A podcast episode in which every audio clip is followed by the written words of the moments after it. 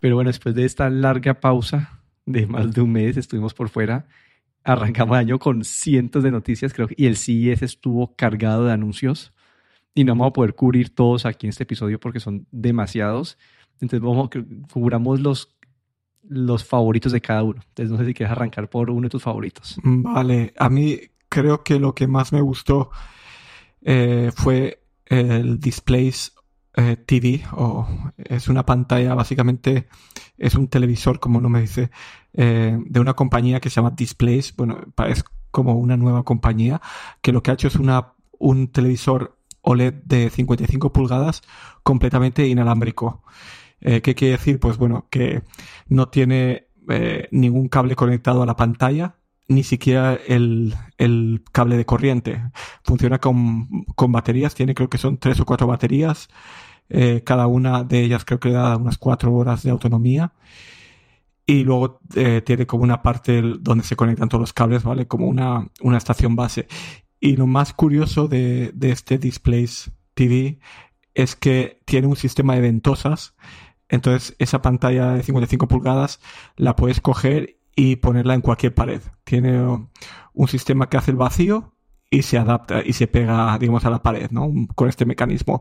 O a una ventana, si, incluso si tienes una ventana grande, también la puedes colocar en la ventana. Cualquier superficie plana eh, tiene ese sistema de ventosas que se acciona con, bueno, al, al, al poner la pantalla sobre esta superficie y eh, tiene como unos motores que hacen el vacío y luego se queda ahí fija, ¿no? Y esto me pareció bastante innovador. Sobre todo, pues, eh, si tienes una televisión que, como yo, que tengo una televisión sobre ruedas, que a veces está en la sala, a veces está en el dormitorio o donde haga falta, pues esto te, te soluciona este problema, ¿no? Y también esa, esa pantalla se puede combinar con dos o con cuatro pantallas más, poniéndolas una al lado de la otra para hacer como una mega pantalla, ¿vale? Lo que pasa es que, claro, tienes los bordes y esos bordes siguen estando ahí, pero puedes combinar estas, estas eh, dos o cuatro pantallas y hacer como una pantalla más grande. Y está ya eh, para hacer eh, pre-order o puedes hacer un pedido por adelantado. Cuesta 3.000 dólares y dicen que va a estar disponible en diciembre del 2023. No sabemos si esto se va a quedar simplemente en un, en un pedido anticipado si va a llegar a ser realmente un producto o no, pero bueno, ya están haciendo estos pedidos por adelantado con unidades limitadas. Y la verdad es que me pareció la idea muy interesante, bastante innovadora. Sí, ahí está, claro, estoy viendo y me parece interesante, solo que a mí me daría miedo colgar el televisor así en una pared. No sé, como tu aparato de 3 mil dólares, como colgarlo sin nada, no sé si. No sé si dicen que es, que se queda bastante fijo, ¿no? Que en algunos vídeos he visto como lo empujan un poquillo a ver lo que pasa, pero sí, parece que este sistema de ventosas es bastante bueno. Pero, claro, supongo que al principio puede dar un poco de miedo, ¿no? Pero, pero la verdad es que eh, la idea está de tener un televisor sin cables que se pega a cualquier pared, pues eh, igual lo puedes en la cocina, que en la sala, que en el dormitorio. Parece, parece bastante interesante. Y bueno, creo que acá sí hubo bastantes anuncios de televisores y monitores, entonces voy a seguir por ese camino. Y a mí lo que me, uno de los que más me gustó los anuncios es el, el micro LED de Samsung. Y micro LED es como, nosotros sabemos el mini LED, el mini LED es lo que hay en, en, el, en, el, en la pantalla de las pantallas XDR de Apple, todo eso, que es una forma de llegar a la, a la, al, como casi que al píxel individual de prendido, como hace OLED, pero con los LEDs que son mucho más potentes. Entonces, dicen que es el futuro de, de, la, tecnología, como que dicen que esto va a reemplazar el OLED en su momento. Y aquí ya Samsung nos está mostrando eh, que están llegando a, tamaños, porque creo que el, año pasado antepasado mostraron y eran como un televisor de 120 pulgadas.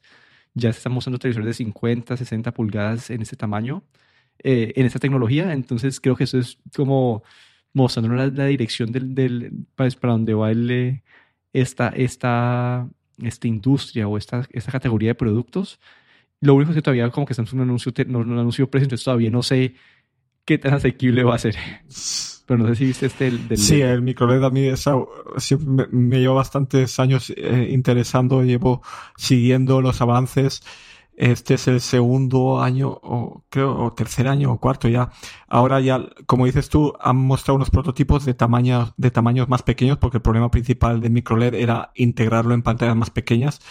Eh, estos son prototipos, no han, anunciado ningún, ningún eh, modelo comercial con microLED todavía.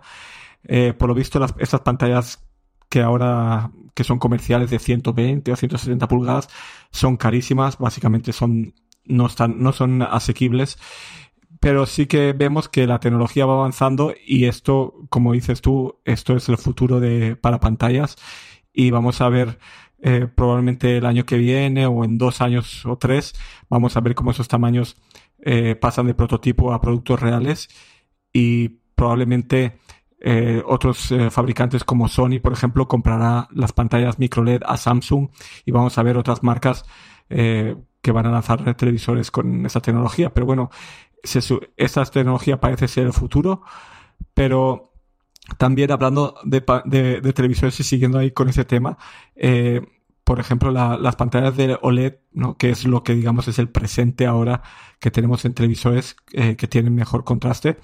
Eh, el LG ha, lanzado unas, no sé cuánto, la cuarta o la quinta generación de pantallas OLED y estas tienen hasta un 70% más de brillo.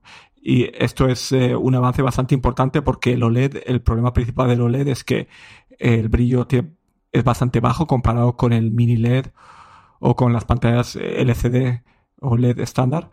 Y este año han utilizado una nueva técnica de microcristales que ponen delante de la pantalla y hacen que eh, no se disperse la luz de estos, de estos OLED, sino que se manda hacia adelante, bueno, una tecnología que han sacado LG y hace que pantallas puedan llegar a ser hasta 70% más brillante. Eh, creo que eso en las pantallas de 55 pulgadas y 65. Y esto es un avance bastante grande. Y, y luego es simplemente otra, la otra parte de OLED que es la que lleva Samsung, que es el QD OLED o el QD OLED, que es una variante, digamos, del OLED eh, este año ya es la segunda generación del eh, QD OLED y vemos también más brillo y dicen que bueno que por ahora mientras no tengamos el micro LED que está en camino pues que estas nuevas pantallas de LG o el QD OLED de Samsung pues es lo mejor que hay por ahora en el mercado. Y algo curioso es que Sony este año no anunció ningún televisor en el en el CES en el CES y la gente está pensando que probablemente eh, están esperando para hacer un anuncio por separado. Eh, han anunciado otras cosas de PlayStation, eh, pero no han anunciado ningún, ninguna pantalla de televisión. Así es que vamos a ver con qué nos sorprende luego Sony más adelante. Sí, aquí lo que quiero recalcar en la parte de OLED es el problema más grande que tiene OLED en este momento comparado con los LED normales es la parte del brillo, que no, no, no generan tanto, sí, no generan tanta luz, entonces en un cuarto con mucha iluminación no, no se ve tan bien. Y lo que están haciendo es que está con ambos, pues ambos LG y Samsung han mostrado que están tratando de que esta, esta, este problema que tiene el OLED contra los LED eh, sea menos importante, ¿no? Entonces como que cada vez el, el, OLED es más atractivo versus el LED. Obviamente cuando llegue el micro LED va, esto va a volver a cambiar, pero pero por ahora eh, me parece atractivo. Quiero verlos, quiero verlos, eh, ¿cómo se dicen? Quiero ver los, los reviews, los, sí, quiero ver los reviews cuando, cuando salgan para ver cómo se comparan en, en, en, la parte de brillo contra, contra los LED. Porque ese es, cuando yo, yo, mi cuarto donde tengo el televisor es un cuarto bastante brillante y yo tengo un LED, pero pues de hace como seis años que durante el día básicamente no lo puedo usar entonces quiero ver ya estos, estos OLED nuevos, cómo se comparan contra los mejores eh, QLED o lo que sea, eh, para ver, eh, sí, para ver si ya están a la, altura en, cuanto a brillo o si todavía hay, una, o, si todavía hay una, un gap o una distancia grande entre las dos tecnologías. Pero bueno, yo por cerrar la parte como de, de televisores y pantallas, lo que más me atrajo a mí en esto fue que Dell y Samsung por fin, por fin, por fin van a sacar una pantalla con una pantalla retina para computador Y es que sí, eso lo hemos discutido mil veces en, los episodios, que no hay ninguna otra compañía aparte de este LG Micro eh, Ultrafine que, no, pues, que a nadie le gusta, que te ofrezcan pues, esta, esta pantalla de, 5, de 5K en 27 pulgadas o 6K en 32 pulgadas. Y acá ya eh, Samsung anunció uno de 5K 27 pulgadas que le va a competir al, a la nueva pantalla de Apple, al estudio display, que tiene una, una, tiene, viene con una cámara un webcam de 4K contra la de, contra la de Apple que tuvo un resto de, de críticas. Y después está la de Dell que es de 32 pulgadas 6K.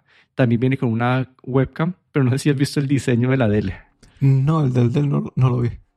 A ver, a ver, a ver si. Ah, vale, ahora lo veo, sí. Mira la parte de arriba. es bastante feo. Es bastante feo, sí. Tiene como un círculo en la parte de arriba del monitor hace que tenga un borde como de dos dedos en la parte de arriba del monitor, sí. La verdad es que mm, bastante feo. Sí, entonces esta es una alternativa para la gente que quiere como el, una pantalla retina de 32 pulgadas. No es al nivel de la XDR de Apple, pero esta parece bastante fea. Entonces para mí la que más me, me trajo, pues dado el diseño, esta es la de Samsung, que tiene un diseño mucho más decente y creo que voy a estar mirándola y como que si algún día cambio de, pantalla, creo que esa va a ser una de mis, de mis opciones. Sí, la verdad es que sí que la, la, de Samsung sí que me llamó la atención, ¿no? Porque ahora tenemos una pantalla 5K, una alternativa a la de Apple, que probablemente no ha anunciado un precio, pero probablemente va a ser más barata que la de Apple. Eh, y luego también así en, monitores eh, vi un, un de LG una pantalla OLED de 27 pulgadas que parece bastante interesante, sobre todo está orientado para gamers con una, eh, un refresco creo que son de 240 hercios, pero lo que no me gustó es que la resolución era, es solo 2K, es eh, QHD creo, Q, ¿cómo se llama? Bueno, lo que son, lo que viene a ser 2K, no la mitad de la resolución que el 4K, que para gamers está bien, pero para, tal vez, eh, para la gente que quiere ver vídeo en 4K, pues no es tan interesante. Pero bueno, esta pantalla de Samsung que mencionaste tú, esta sí que me pareció bastante interesante. Bueno, y cambiando un poquito de temas, había, otra área, otro, eh, ¿cómo se dice? Otra tendencia en tecnología es que hace varios años veíamos que eran todos los wearables, como que la tendencia eran los wearables, como que el sensor de, de pulso, el sensor de oxígeno, tal cosa, tal cosa, y ahora como este año no vimos tanto de eso, sino que vimos, empezamos a ver muchas cosas de, de, de salud, pero que ya no son wearables, sino que son como cosas para en la casa o, no sé, hubo uno que es un, como el, el, el oxímetro, esos sensores que uno se pone en el dedo para el oxígeno, que también te van a medir la presión de, de, la, de la sangre. Y hubo un resto de compañías que anunciaron eh, análisis de orina. Sí. como uno los, uno lo, uno, lo, uno lo hacen como componiendo como unas como medio cámara dentro del inodoro, otros que tienen como como unos, eh, sí, que básicamente sí cogen la muestra y, y tienen como unos filtros, pero sí, como que ahorita lo que quieren es que analizar la orina en casa como parte del día a día, como que darnos mucho más insights en, nuestra, en la salud. Y ya que pasamos en, sí, saltamos de, de, ¿cómo se dice? Saltamos de, de los wearables ya a, más aparatos para la casa para medir la salud. esa tendencia me pareció interesante. Sí, la verdad es que vi, eh, de hecho hubo un dispositivo de la compañía WeThings que para, para hacer análisis de la orina, que me pareció bastante interesante, ¿no? Se coloca ahí dentro de, de la taza del váter y puede incluso distinguir quién es el que está orinando y bueno, y te da una, una serie de métricas que pueden ser interesantes para la salud. Pero sí, ahí vemos eh, que ya están intentando buscar, ¿no? Cómo, qué otras maneras pueden haber de medir nuestra salud en casa, ¿no?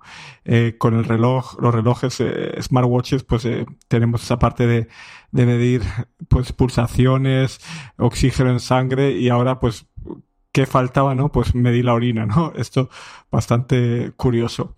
Y hablando así también de, de esta parte de, de bueno, de, aparatitos, me llamó la atención a mí el, eh, que Dyson ha sacado unos, unos eh, audífonos eh, de tipo diadema con un purificador de, de, aire, ¿no? Ya hemos pasado la, digamos, el, el COVID ya, ya, ya, empieza a ser algo pasado, pero bueno, Dyson eh, trae este modelo que es bastante curioso. Eh, se ve bastante futurista, ¿no? Es como, digamos, unos eh, auriculares de diadema con una banda que va de lado a lado por encima de tu boca y de tu y de tu nariz que lo que hacen es eh, purificar el aire es un se puede eh, desmontar, digamos, sacar y utilizar solo los audífonos si se quiere por separado. Y los audífonos con cancelación de sonido y todo lo que se espera de ellos, eh, con eh, hasta 30 horas de baterías. Pero bueno, este pack de audífono con, con purificador de aire cuesta mil dólares. La verdad es que bastante caro. Y no sé si post pandemia, pues si alguien estará interesado en comprar esto, ¿no? Pero dice que como audífonos son bastante buenos. Sí, solo que eso, eso lo había anunciado hace bastante, estoy loco, porque yo pensaba que lo había visto... Antes, sí. Sí, no sé por qué pensé que lo había visto como en diciembre por allá. Algo, algo, alguna, no sé si era Dyson, pero alguna otra compañía sí que había sacado este tipo de modelos. Lo que no sabe, no sé si se habían llegado a comercializar, pero este de Dyson sí que va a ser comercializado. Sí, vamos a ver, pero interesante y, y yo creo que eso más para COVID puede ser para una ciudad como que haya mucha polución. Entonces estás andando, no sé, como que ellos ahí muestran en la aplicación como la calidad del aire en, ese momento. Entonces, si una ciudad donde estás, sí, que creo que eso ha mostrado, pues, no sé si todavía, pero en una época en Shanghái mostraban que, que la gente caminaba y el aire era como que no podías ver por, por, la, por la cantidad de polución que había. Entonces, para ese tipo de ciudades puede ser algo interesante como para mejorar tu salud y poder caminar en el día a día puede tener una utilidad, eh, aunque, uno se, aunque se vea bastante futurista o como fuera de sitio hoy en día. Sí, de hecho estoy viendo que va a ser lanzado en China en enero y en Estados Unidos en marzo. Así es que parece ser que el mercado en potencia es China, como dices. Bueno, y acá yo voy a saltar a, un, a otra área un poco diferente. Y es, no sé si viste este, este yoga book de, de Lenovo, eh, es, sí, me pareció interesante porque es que es un, son básicamente un laptop que en vez de tener en donde está el teclado tradicional tiene otra pantalla. Entonces aquí tienes varias opciones, ¿no? Puedes o usar esa otra pantalla como teclado digital. También viene con un teclado que, eh, físico que vos también lo puedes poner ahí y, y usarlo, pues usar el teclado pues físico o, pero te da la flexibilidad de como que usar esos dos monitores como dos pantallas de, de, eso y usar tu teclado físico o ponerlos como en modo, pues, eh, como cuaderno y poner como una pantalla a la izquierda y otra a la derecha. Entonces siento que es como una forma de ver estas doble pantallas que siempre hace mucho uno, uno, veía este concepto de cómo va a ser eh, el laptop del futuro y me parece interesante, como que es una forma que, que te da flexibilidad de cuando quieras dos pantallas y tengas, estés como eh, trabajando en modo desktop, tener dos pantallas y tu teclado físico. Y si estás como que en movimiento y quieres algo más, pues, más pequeño, puedes usar el, el, una sola pantalla y la otra como teclado o, o, poner otro teclado ahí encima. Entonces, no sé, me pareció interesante este, este Yoga Book i9. Sí, la verdad es que lo vi bastante innovador en es, bueno, o, en esa idea de, qué hacer con, o, o, cómo, qué hacer con estas dos pantallas, ¿no? Sacaban varios ejemplos lo podían poner en apaisado para tener dos, digamos, dos pantallas eh, verticales, eh, con el teclado puede ser, se puede, una pantalla se puede convertir en teclado y trackpad, o puedes poner un teclado externo Bluetooth muy flexible, la verdad. Eh, hemos visto en el pasado también conceptos así de, de cómo sacar partido a dos pantallas, pero bueno, habrá que ver luego en, en la práctica si cómo es de útil, ¿no? Pero la verdad es que bastante innovador. ¿Y después cuál fue que, que más visto? A, ver, a mí, a mí, a mí lo que, lo que vi es que el, lo que es el estándar de, de, para, para control de casa, eh, Matter. Creo que estuvimos hablando ya, o hicimos un capítulo de hecho especial para, para todo lo que es control de automatización de casa, en casa de luces, en, de, de toma corrientes, enchufes, bueno. Y, y como creo que hablamos ya que hace unos meses se finalizó el, el estándar que se llama Matter Y este año en el, en el CES, pues hemos visto Matter por todos sitios. Pues parece que todas las compañías se han volcado en este estándar. Y incluso, bueno, ya sabemos que Apple, Google, Samsung, que son las más grandes, están en ello.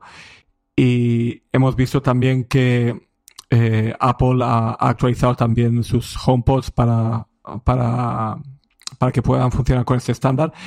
Y nada, parece que este año, el 2023, va a ser el año de Matter, ¿no? Donde vamos a poder unificar eh, esta automatización eh, en casa y utilizarlo desde cualquier plataforma, independientemente del sistema operativo. Así es que eh, algo bastante positivo. Sí, esa ya empezamos a ver Matter en todas partes. Ahí lo que me preocupa es que muchas veces en sí es anuncian productos que nunca, nunca llegan a, a, nunca llegan a comercializar.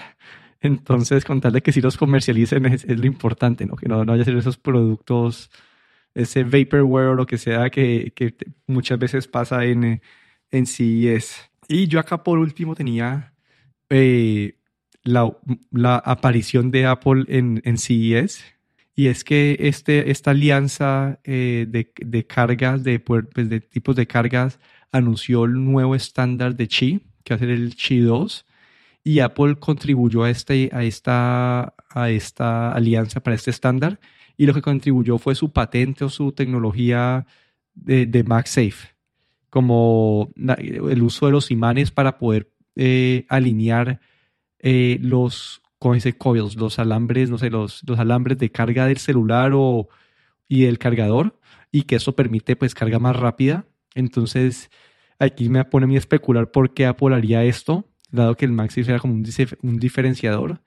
Ahí hay un par de noticias, ¿no? Como que uno es que dicen que no es el mismo, el, mismo posicionamiento de los imanes que el MagSafe, entonces puede que no sea compatible con los productos de Apple, pero en mi cabeza creo que esta es la forma de Apple de, de acabar con los cables, que si todo el mundo implementa esto y se vuelve como el método de carga estándar, esta, este, esta Qi 2 con estos imanes, en, no sé, en el iPhone 16, 17, puede que salga sin ningún puerto de carga y que simplemente sea eh, con carga inalámbrica. Entonces, es mi, mi, mi, mi, mi, conspiracy theory que tengo ahí con esta, con esta, sí, esta propuesta de Apple en, en el estándar de Chidos. Sí, esto también lo, lo vi, me pareció bastante curioso.